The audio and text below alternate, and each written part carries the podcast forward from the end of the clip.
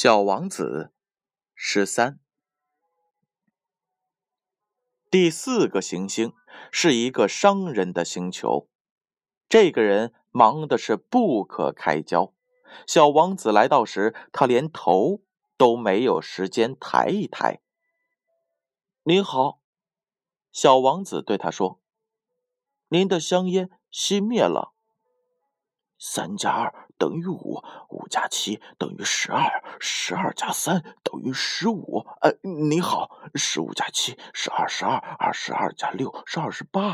哎，没有时间再点着烟了。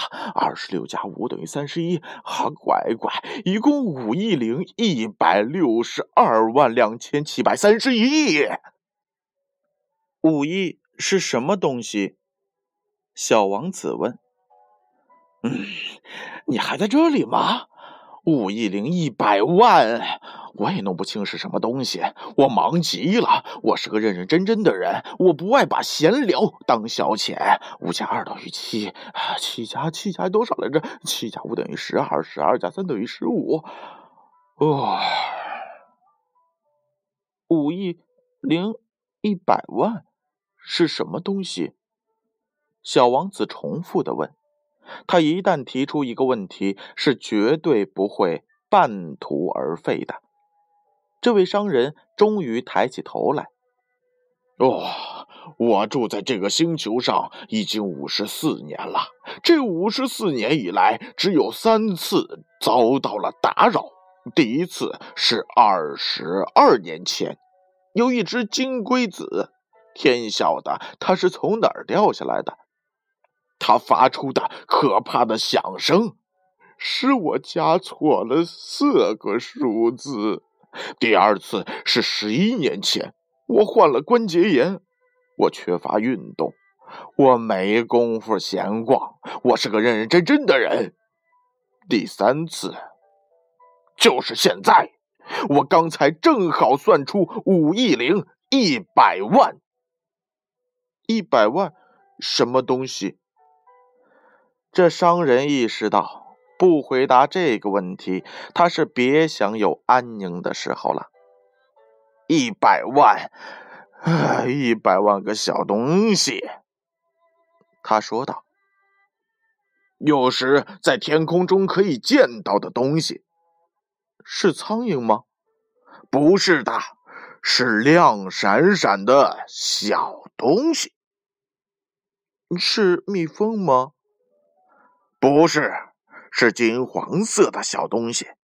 那是无所事事的人想入非非的东西。可是我是个认真的人，我是没有时间想入非非的。嗯，那是星星吗？对了，就是星星。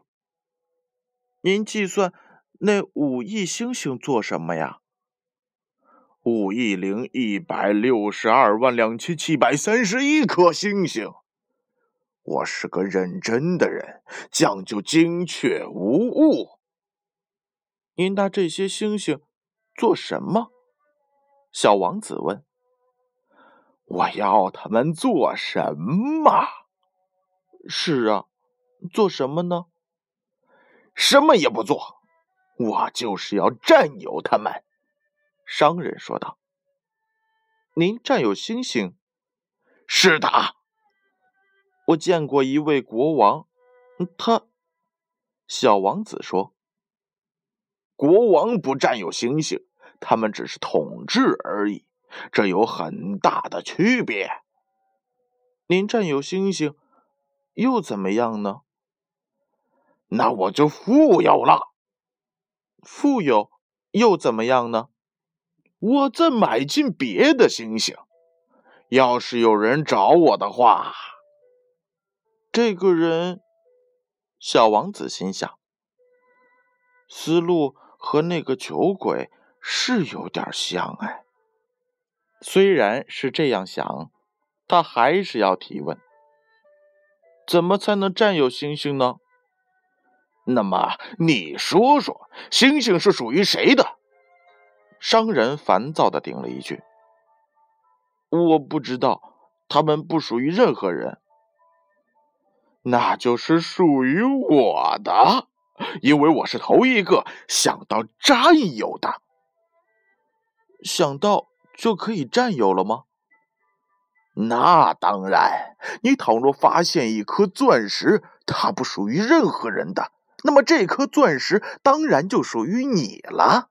当你发现了一个小岛，它是无主的，那么这个岛也就是你的。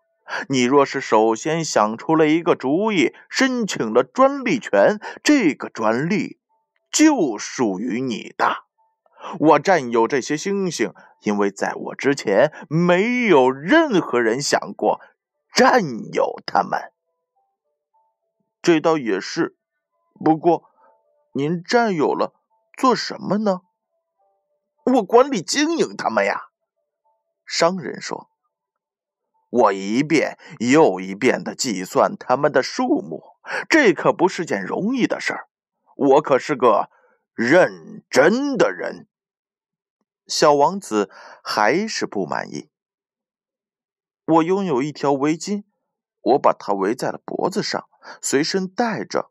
我拥有一朵花，我可以把它采摘了带走。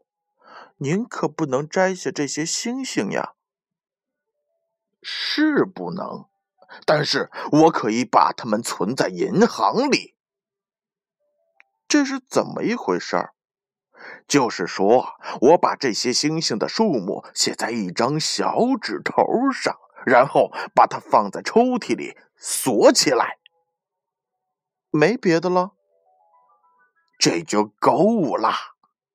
商人说道。小王子想，真会玩。